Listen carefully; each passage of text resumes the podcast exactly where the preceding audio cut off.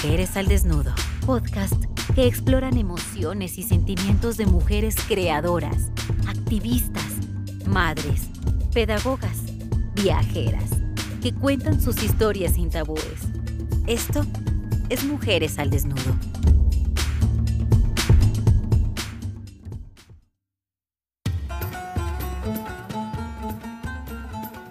En Encuentro con Hombres del Mundo, capítulo 4. El alma. En el episodio anterior les había contado que me había ido a India a sanar un desamor y pasar un tiempo de recogimiento espiritual. Mi viaje también había sido influido por mi admiración hacia Gandhi, el político y pensador que llevó a la India la independencia del Reino Unido en 1947 tras una lucha pacífica que estuvo marcada por un movimiento de desobediencia civil no violenta.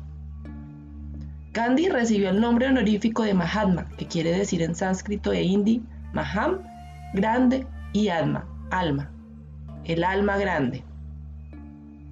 Y para acercarme al alma y conocer más del espíritu, me embarqué camino a un ashram por allá al norte del continente, al pie de los Himalayas.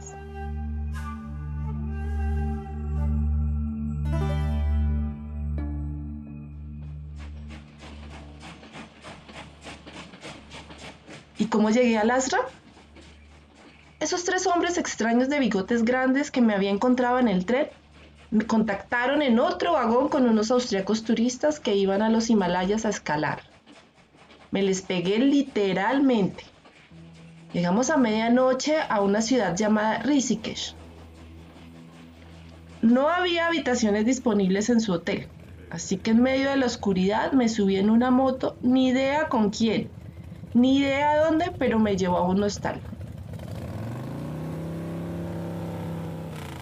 A las 7 de la mañana me recibieron unos cantos budistas que me llenaron de paz. Salí de la habitación y me di cuenta que estaba junto al Ganges, en sus aguas verde azuladas de los glaciares del Himalaya, y estaba frente a un monasterio budista. Así que agradecí al Ganges el cuidado y el apoyo de esos cuatro hombres que desde que llegué a India me habían cuidado mexicano y los tres indios, que muy amablemente habían sido mis ángeles.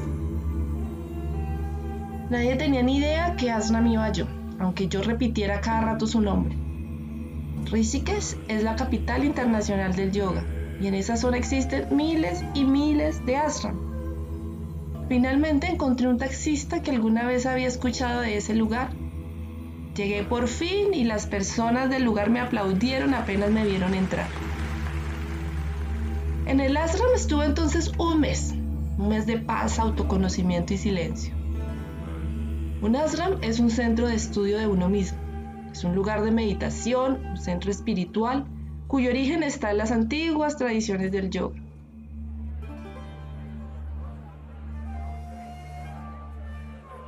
Allí conocí a muchas personas, había gente de Rusia, de Holanda, de Colombia, de México, de España, de Ecuador, de India. Unos en voto de silencio, otros calvos, otros sencillamente participando de ese modo de vida como yo. El espacio que más me gustaba era la hora del satsang. Era un espacio de preguntas y respuestas con Swami. Los Swamis son como unos monjes, y los más altos en la jerarquía son los llamados gurús o maestros espirituales. El de mi era un señor muy muy guapo, de pelo largo blanco, de barba blanca y túnica blanca. Transmitía tranquilidad, paz y era amigable y confiable. Supe que era del norte de India, de profesión abogado y economista, y que había estudiado en Londres como todo indio de clase pudiente. Dejó su profesión por irse al Himalaya en su búsqueda. Así pronto estaba siendo guiado de alguna otra fuerza que venía en su interior, de su alma. Nos repetía que el ashram era un sitio para conversar con nosotros mismos, para escucharnos, para intercambiar con nosotros mismos. Ojalá en silencio para poder entender mejor nuestro interior. Yo me sentí siempre muy cómoda y tranquila de estar conmigo misma. No me asusté al verme, se me olvidó que el corazón me dolía y eso ya no era lo importante. Reforcé que no vale la pena el desgaste en la carrera por el éxito y la fortuna. Es decir, conseguí mi objetivo.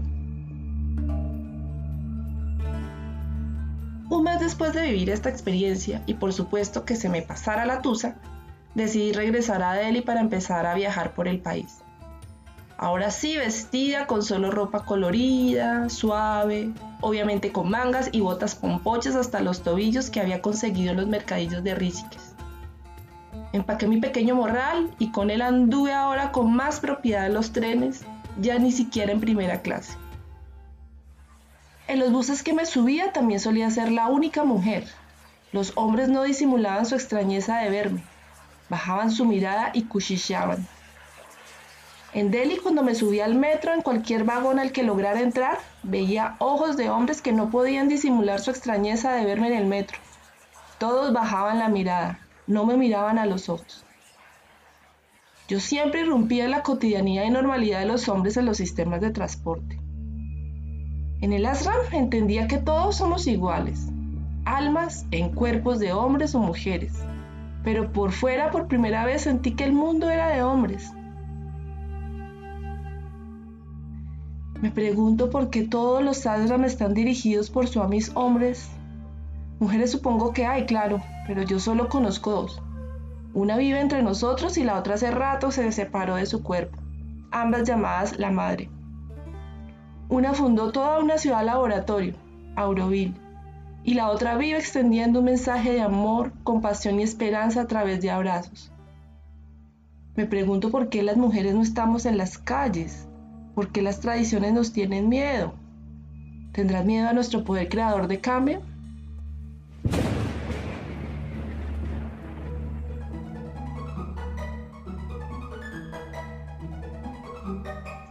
Me pregunto qué pensaban esos hombres que me veían subir a prisa al vagón. ¿Será transgresora? ¿Será que está perdida? ¿O a mí sí me lo permitirían por el hecho de ser extranjera? Para completar, yo sonreía y los miraba a los ojos a todos. Solo al final del viaje me percaté que el último vagón del metro y que era rosa pink, como dice mi sobrina, era para mujeres. Con razón siempre me preguntaba, ¿y dónde están las mujeres?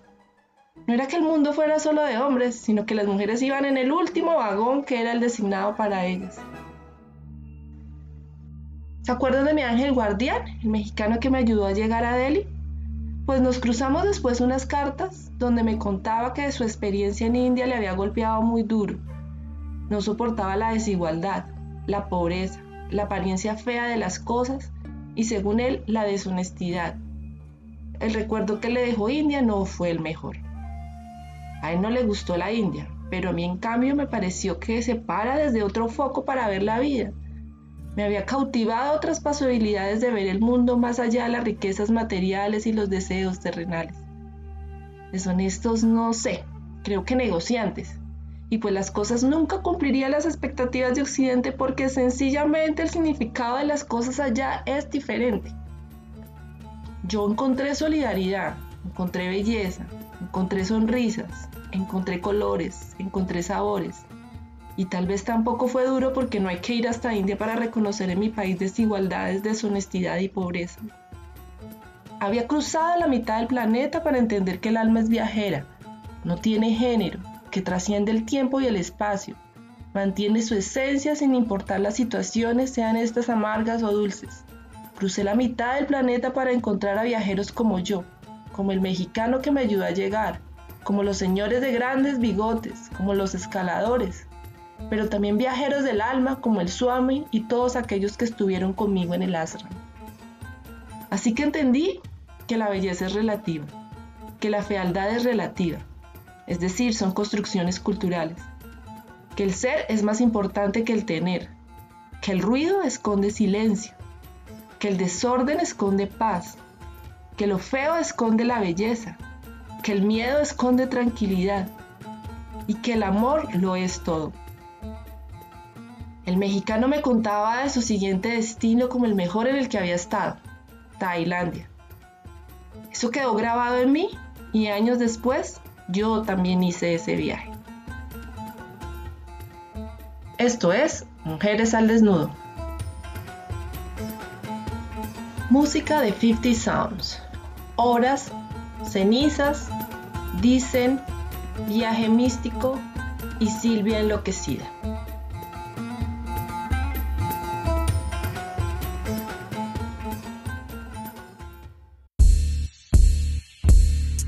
Mujeres al Desnudo es una creación de Françoise Nieto Fon, Patricia Vázquez, Ivonne Rico, Catalina Alvarado, Paola Ordóñez.